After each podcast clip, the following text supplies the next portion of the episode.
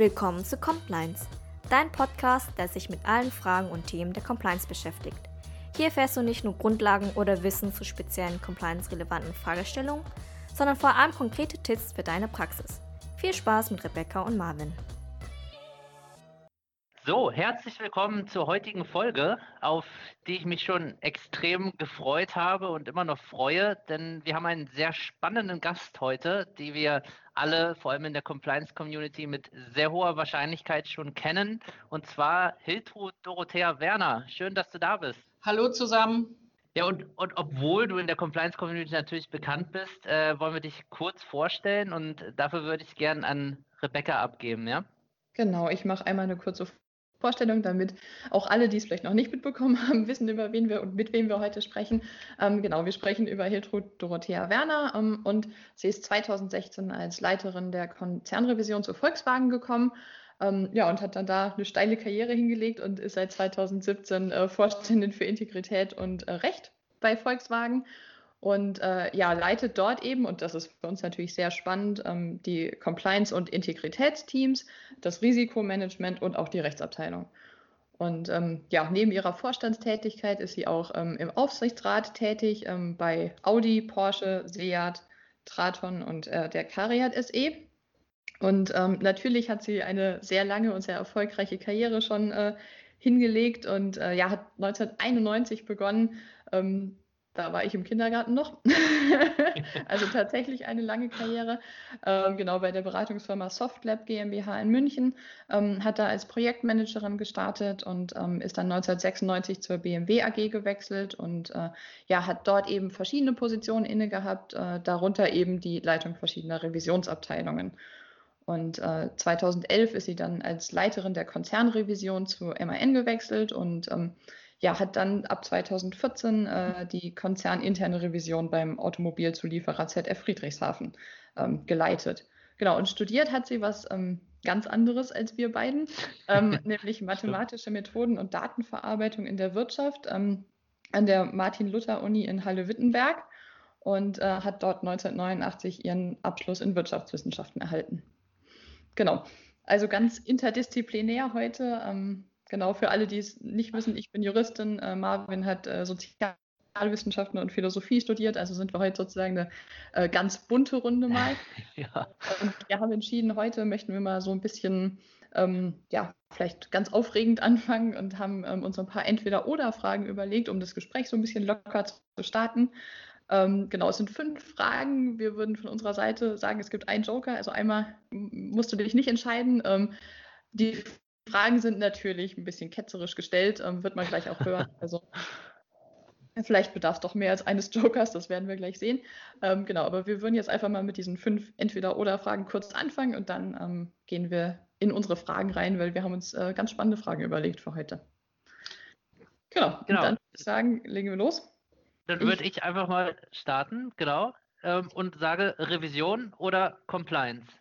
Ja, beide Funktionen sind in einem Unternehmen unbedingt notwendig. Sie ergänzen sich im Freelance-Modell, aber durch meine jahrelange Arbeit in der Revision würde ich sagen, Revision, ähm, das äh, war ein Großteil meiner Karriere, ähm, ist eine sehr interdisziplinäre Aufgabe und hat mir viel Spaß gemacht. Okay, zweite Frage. Tone from the top oder Tone at the middle? Ja, ist genauso schwierig zu entscheiden, aber äh, hier sage ich mal Ton from the top. Ähm, äh, man sagt ja, the tone from the top sets the mood in the middle, äh, sets the action at the button. Ähm, und es gehört natürlich alles zusammen, aber es fängt immer oben an. Äh, und deshalb äh, sage ich Ton from the top. Die Unternehmensführung, in unserem Fall die Vorstände, müssen einfach Compliance und Integrität vorleben. Äh, es braucht eine offene Speak-up-Culture oder mhm. Diskussionskultur auch im Vorstand und das müssen wir fördern. Kinder oder Karriere in der Compliance?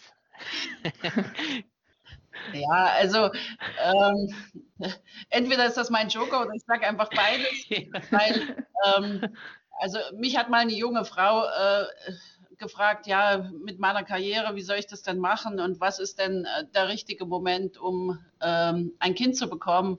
Und dann habe ich gesagt, der richtige Moment, ein Kind zu bekommen, ist neun Monate, nachdem man schwanger geworden ist. Also ja, sehr gut. Ich, ich glaube schon, dass die persönliche Lebensplanung und die Berufswahl gut zusammenpassen müssen, aber das ist in keinem Fall ein Entweder-Oder. Das Sehr schön. ja, genau. Sehr schön. Okay, dann nächste Frage: gesetzliche Vorgaben oder freiwillige Selbstverpflichtung? Ja, das sage ich mal gesetzliche Vorgaben, äh, denn sie schaffen gleiche Rahmenbedingungen für alle Unternehmen, sozusagen ein Level Playing Field. Die Unternehmen, die äh, sich besonders integer aufstellen und äh, sich äh, äh, stark an den Gesetzen orientieren, haben dann keinen äh, Nachteil in Bezug auf ihre Administration. besonders würde ich natürlich das gut finden, wenn wir mehr multinationale Gesetzgebung hätten oder mhm. auf europäischer Ebene, denn dann ähm, haben wir einfach genau äh, nicht eine Wettbewerbsverzerrung durch mhm. unterschiedliche Rechtsrahmen. Ja, stimmt. Und äh, Richtlinien schreiben oder Kultur verändern? Ja, da sage ich ganz klar Kultur verändern. Ja. Denn äh, je besser die Kultur im Unternehmen, umso weniger Richtlinien braucht man. Ähm, eine gute äh, Unternehmenskultur äh, entbürokratisiert das Unternehmen äh, und ähm, dann funktionieren auch Compliance und Integrität trotzdem. Ähm, mhm. Ja, wenn eine hohe Integrität gegeben ist, dann äh, ist man agiler, schlanker, schneller und kann sich auch auf ein äh, disruptives Umfeld einfach besser einstellen. Mhm. Mhm. Ja, also ich würde sagen, das können wir alles so unterschreiben. Das sind alles ja, genau komplett. die, die Ansätze, die wir mit unserem Podcast auch teilen. Also von dem her freuen wir uns natürlich sehr, dass wir uns da einig sind. Ähm, genau, wir haben heute so als, als Thema für den Podcast ähm, haben wir so ein bisschen uns auf Richtung Zukunft sozusagen fokussiert. Also möchten gerne darüber sprechen, ähm, was sind die Herausforderungen, ähm, denen man begegnet und wo soll es in der Zukunft oder wo könnte es in der Zukunft ähm, für die Compliance-Disziplin und für die Compliance-Officer hingehen. Ähm, genau, haben uns da ein paar Fragen überlegt und sind natürlich sehr gespannt auf die Antworten ähm, und möchten aber gerne anfangen mit einem kurzen Rückblick sozusagen ähm, und würden gerne wissen, ähm, was so deine Herausforderungen waren in, in, deiner beruflichen Laufbahn auf dem Weg zur Vorständin, eben für Integrität und Recht und eben gerade auch für das Thema Compliance und ähm, was da vielleicht so für Steine im Weg lagen. Ja, Goethe hat mal gesagt, auch aus Steinen, die einem in den Weg gelegt werden, kann man Schönes bauen. Und vielleicht ist mir das an der einen Stelle äh, oder an der anderen Stelle auch gelungen. Ähm, die größten Herausforderungen für mich waren sicherlich äh, die vielen internationalen Projekte, die ich gemacht habe, inklusive eines äh, Umzugs mit meinen beiden Kindern nach England. So eine FSE-Zeit oder Foreign äh, Service Employee-Zeit äh, oder Expatriate-Zeit. Mhm ist mhm. immer eine Herausforderung für die gesamte Familie. Man selbst muss sich in ein neues berufliches Umfeld äh, reinfinden, interdisziplinär und interkulturell äh, sich neu orientieren und gleichzeitig muss eben auch die Familie sich wohlfühlen, äh, Kinder haben Schulwechsel etc. Das, mhm. das war, glaube ich, eine große Herausforderung, aber jetzt im Rückblick äh, sagen auch meine Kinder, äh, Mama, das war das Beste, was wir je gemacht haben. Und ähm, es hat sehr gut geklappt. Das Zweite, was ich vielleicht hier noch anführen würde, ist, ähm, dass ähm, es einfach Teil meiner Persönlichkeit ist, dass ich an vielen Stellen Chancen gesehen habe, wo andere eher Risiken gesehen haben. Mhm. Äh, beispielsweise, als ich von einer Fachfunktion Abteilungsleiterin in der IT in die Revision gewechselt bin, ähm, dann äh, haben alle gesagt, na, das ist das Ende deiner Karriere und äh, Zeitverschwendung und äh, wirst du da so ein Häkchensetzer. Ähm, und ich habe äh, hab ganz klar für mich entschieden, ähm, dass das einfach äh, wirklich eine sehr, sehr wertvolle, sinnstiftende Tätigkeit ist. Und ähm, es hat sich dann auch äh, häufig gezeigt, wenn ich am Ende einer Prüfung äh, gleich ein Angebot von dem Fachbereich bekommen habe, wollen Sie bleiben, Sie haben doch unsere Probleme gut verstanden. Also man kann aus jeder äh, Funktion einfach wirklich äh, was rausziehen. Ähm, wenn es einem Spaß macht, kann man es auch gut machen. Und äh, insofern würde ich sagen, das äh, Persönliche und das Fachliche haben bei mir immer ganz gut harmoniert. Sehr, sehr schön. Und, und wenn wir mal so ins tägliche Doing schauen, ähm, wir haben jetzt einen kleinen Rückblick gehabt und jetzt mal sozusagen das, das wirklich das, die tägliche Praxis. Woran beißt du dir da so die Zähne aus, beziehungsweise was sind vielleicht so die größten Knackpunkte, die dir tagtäglich begegnen? Ja, ich habe noch ziemlich viele Zähne übrig. Äh, also ist gut. Haben mir da noch nicht so viele ausgebissen. Aber ich habe es ja eben gerade schon mal gesagt. Es ist sehr schwer, äh, gerade in der Compliance oder auch in anderen äh, risikomitigierenden Funktionen, wenn sie im Unternehmen nur als Tick-the-Box-Exercise wahrgenommen werden. Also mhm.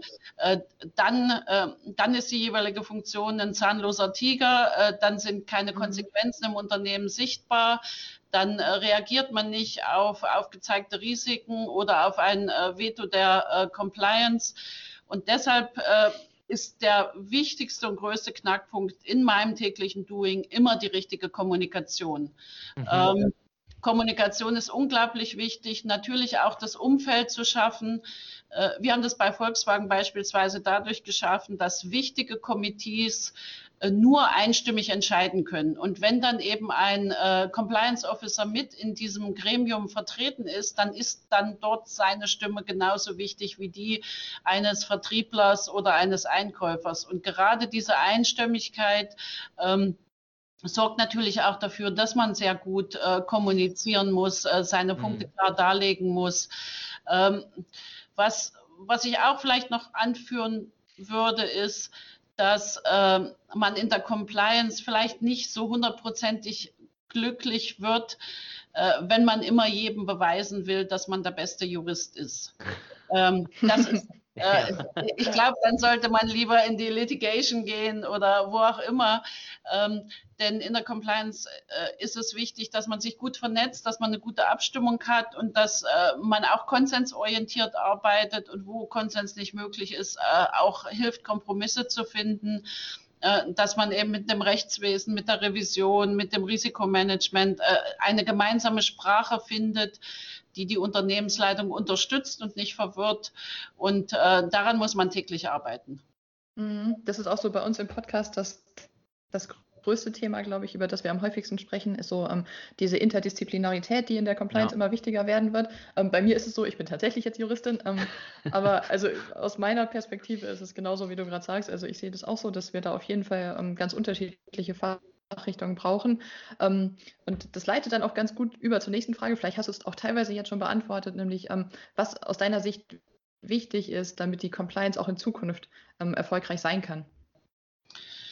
Ja, ich würde sagen, Compliance muss auf Augenhöhe mit anderen Fachfunktionen agieren können. Das ist das Wichtigste. Und da muss die Aufbau- und Ablauforganisation eben auch dazu passen. Ähm, ich meine, der Finanzbereich ist äh, ein gutes Vorbild, ja, also äh, Finanzdienstleistungsbereich. Da gibt es Regeln auch für die Compliance, auch für die Zusammenarbeit zwischen den Funktionen. Und auch bei Volkswagen überprüfen wir einfach regelmäßig, welche Prozesse und Gremien einfach einen Vertreter von Rechtswesen und, äh, Rechtswesen und Compliance benötigen und ob diese Vertreter eben in diesen Gremien auch ihrer Rolle gerecht werden. Das, dazu gehört auch, dass die Eskalationswege beschrieben sein müssen und auch gegangen werden, äh, wenn ähm, Compliance der Meinung ist, äh, wir müssen hier unsere Stimme noch etwas lauter machen.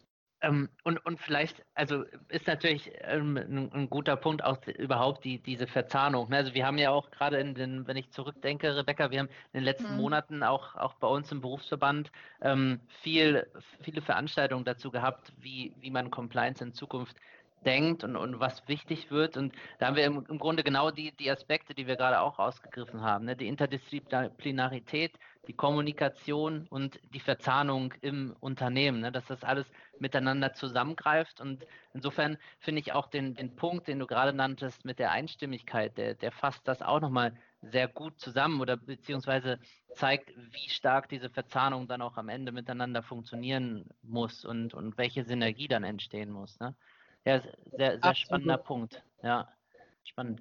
Und ähm, jetzt haben wir ja in, in unserem Podcast ähm, oder erreichen wir einen Großteil des, des Compliance-Nachwuchses. Also wir, wir sind ja auch Sprecher des Nachwuchsnetzwerkes im, im Verband und ähm, wollen den Nachwuchs auch, auch pushen und fördern.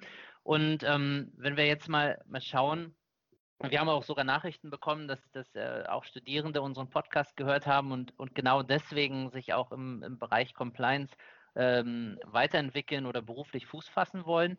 Und da vielleicht mal die Frage, ich meine, du hast die erfolgreiche Karriere hingelegt. Warum sollte man überhaupt Compliance Officer werden? Ja, die Compliance-Funktion selbst ist, ist ja noch vergleichsweise jung und dementsprechend auch wenig standardisiert. Das heißt, hier wird, äh, hier wird auch noch sehr viel Gestaltungsspielraum auch in den nächsten äh, Jahren sein. Ähm, für jeden, der für sich selbst das Berufsbild Compliance Officer sieht, ähm, ist sehr wichtig, dass er sich intensiv äh, mit dem Unternehmen befasst ähm, denn wie gesagt, die Compliance-Funktion kann in jedem Unternehmen anders aussehen, mhm. weil äh, auch bei uns mal ein Beispiel, bei uns gibt es Tochtergesellschaften und Marken, da ist äh, beispielsweise das Kartellrecht äh, in der Compliance-Abteilung, es gibt andere Marken, da ist das Kartellrecht äh, in der Rechtsabteilung. Mhm. Das ist nur ein Beispiel, das gleiche auch für Geldwäschefunktionen etc. Also viele Dinge, die einen vielleicht interessieren, ähm, sollte man schon wissen, wo die im Unternehmen verortet sind und ob sie in der Compliance sind, wenn sie einen interessieren. Ähm, ganz wichtig ist auch, ähm, und das habe ich versucht vorhin schon zu sagen, äh, Menschen, die in die Compliance-Abteilung äh, gehen, sollten viel Empathie mitbringen, sollten mhm. ein großes Maß an Neugier haben, einen guten Teamgeist und äh, hohe Integrität und auch Spaß wirklich am Netzwerken und an der Vernetzung haben. Schön. Mhm. Hört sich gut an, ja.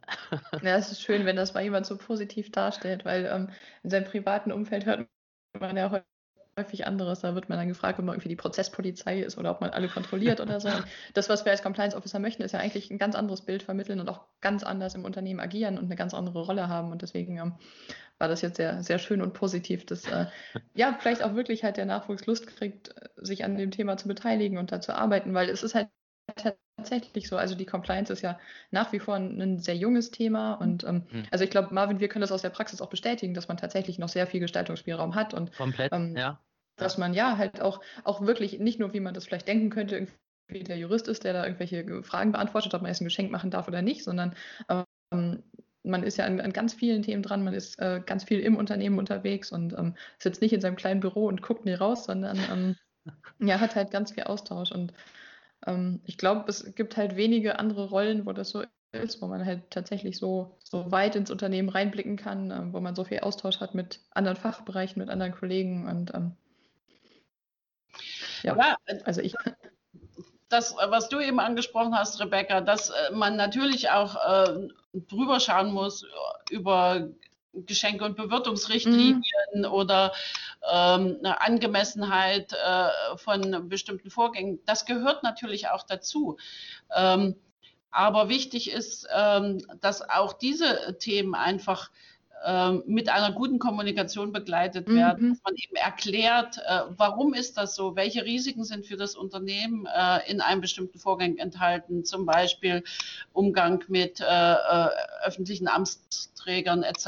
Also das, da ist ja immer ein Sinn dahinter. Das ist ja nicht Nein sagen um des Nein-Sagens willen mhm. an der einen oder mhm. anderen Stelle, sondern das ist einfach das Vernetzen von Wissen und das Erklären und damit eben auch äh, ist äh, Compliance absolut kulturprägend in der Art ja, und Weise, ja. äh, wie man in, innerhalb des Unternehmens agiert.